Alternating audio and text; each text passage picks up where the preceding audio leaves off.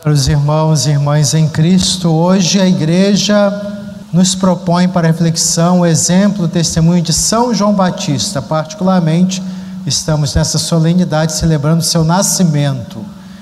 Somente ele e Nossa Senhora é que na liturgia celebramos o nascimento. Claro, Jesus nem se fala, Filho de Deus. Os outros santos costumamos recordar o seu nascimento para a eternidade. Geralmente no dia em que eles concluem sua caminhada terrena. Mas João Batista, para a igreja, considerado alguém tão especial, precursor, escolhido pelo Senhor para ser aquele que deveria preparar os caminhos do Senhor, com a reflexão, a mensagem da conversão e mudança de vida. De modo que o nascimento dele marcou uma era, um momento importante na vida do povo de Israel.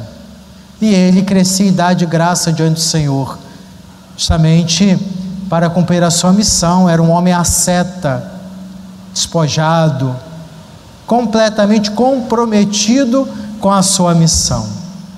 Alguns autores de espiritualidade veem em São João Batista o modelo da igreja.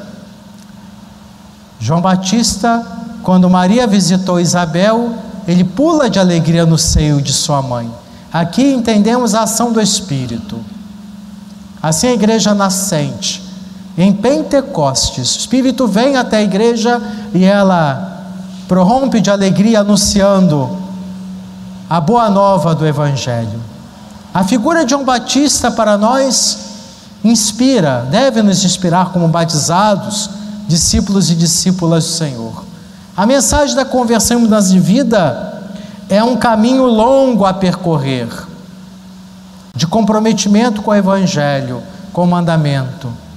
Não podemos permitir com que o desânimo nos paralise. Convertamos-nos, convertamos-nos, mudemos de vida, aproveitemos todos os momentos que o Senhor nos oferece para essa, esse salto de qualidade na vida de fé. Não nos conformemos com religiosidade insípida, morna, que não é corajosa, essa coragem que é olhar para nós mesmos e nos confrontar com a palavra de Deus. Esse é o caminho proposto por João Batista, o caminho que Jesus propõe à igreja. Só podemos acolher o Filho de Deus na conversão. Do contrário, vivemos na ilusão de uma religiosidade falsa, uma religiosidade formalista, hipócrita sem valor, porque não nos faz sair de nós mesmos para a mudança de vida. Estamos na igreja, frequentamos, mas fazemos o encontro com Jesus verdadeiro, que muda nossa maneira de agir e de pensar, sem se conformar com o mundo. Então, a igreja, como João Batista, e quando fala igreja, cada um de nós tem que ser ascética ou seja, despojada. Grande asceta João Batista, que vivia com simplicidade, uma igreja simples, despojada.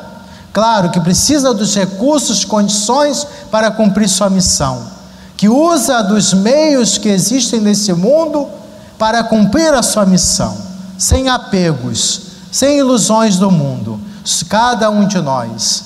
Uma igreja corajosa como João Batista, que diante do rei Herodes disse: não é certo você ficar com a esposa do seu irmão. É um relacionamento desonesto, defesa da família, da dignidade do ser humano. Hoje, gente da própria igreja até, talvez diria para João: não perca a cabeça com isso. Porque as mudanças dos tempos, ideias, relacionamentos, que às vezes queremos nos conformar para nos adequar ao que se pensa hoje, não o que propõe o Evangelho. Então a igreja tem que ser corajosa, profética, missionária.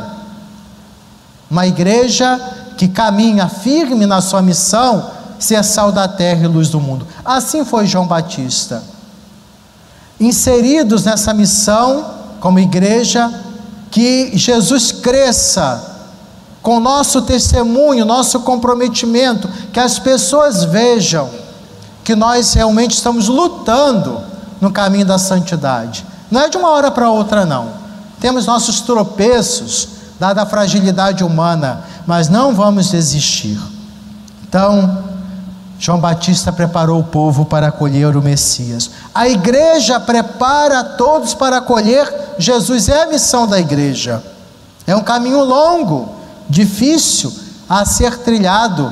O convencimento interior depende muito também da abertura do coração de cada um, mas também de nosso empenho em, com nossas atitudes, procedimentos, escolhas, contribuir para que as pessoas busquem a Deus e não o contrário, que significa o escândalo, o contra-testemunho dos que se dizem batizados, discípulos do Senhor. João Batista também se surpreendia com os sinais de Deus e acolhia. Vejam que João Batista, no dado momento, ficou em dúvida: é você mesmo Messias ou devemos esperar outro? Ele ouviu. Às vezes também temos dúvidas diante da realidade do mundo, não, não temos todas as certezas, mas sejamos abertos a acolher a novidade da ação do Espírito através da igreja, para acreditar, crer, acolher a verdade do Senhor. A figura dos pais de João Batista também nos inspira muito. Isabel e Zacarias, imaginemos um homem tão zeloso, um sacerdote do Antigo Testamento. Quantas vezes eles devem ter ouvido as pessoas murmurarem pelo preconceito porque não tinham filhos, e naquela época que não tinham filhos eram considerados amaldiçoados por Deus. Deus não levava em consideração, mas não é verdade. Deus tinha outros planos para aquele casal. Às vezes precisamos esperar, confiar no Senhor. Aparentemente parece que Deus está, no, nos, está nos castigando, não. Deus está conduzindo para uma bênção muito maior. E ali está Zacarias e Isabel. Diz o Evangelho de ontem, um casal zeloso, perseverante nas suas, na sua vida de fé, piedade verdadeira. Outros poderiam dizer assim: Senhor, me abandonou, eu vou abandonar Deus, por causa das circunstâncias. Mas Zacarias, mesmo sofrendo zombarias, as pessoas dizendo: ah, ele não, não tem um favor de Deus. Que sacerdote é esse do Antigo Testamento? Mas ele zelosamente se dedicava ao culto, às celebrações religiosas. Ele encontrava forças ali, no seu zelo para, as coisas, para com as coisas de Deus, como Isabel. E Deus olhou para aquele casal e Deus escolheu aquele casal para gestar o, o precursor. Como vale a pena esperar no Senhor, confiar no Senhor, entregar nossa vida no Senhor.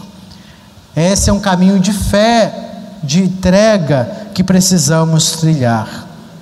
A escolha do nome João criou uma certa polêmica. Não, tem que chamar pelo a tradição é o avô de Zacarias ou o pai.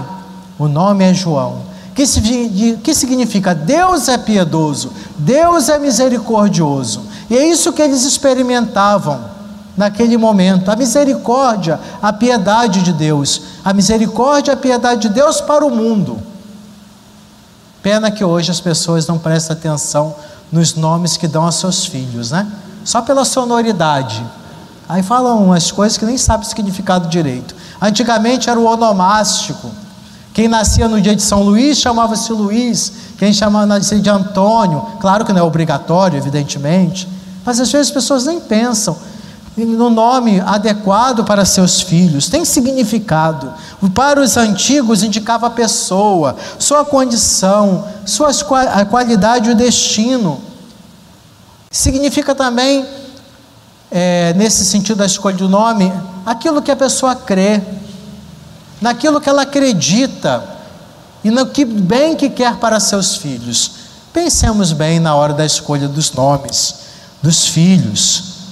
Deus então escolhe o nome do próprio daquela criança, João, porque é importante, Deus quer que ele seja a presença neste mundo, o anúncio da misericórdia de Deus. Deus foi misericordioso com a humanidade e enviou seu filho Jesus e prepara os corações de todos para acolhê-lo. Como João Batista, possamos também preparar o nosso coração e preparar de tantos outros para acolher aquele que realmente salva, liberta e transforma a vida de cada um de nós, Jesus. Amém.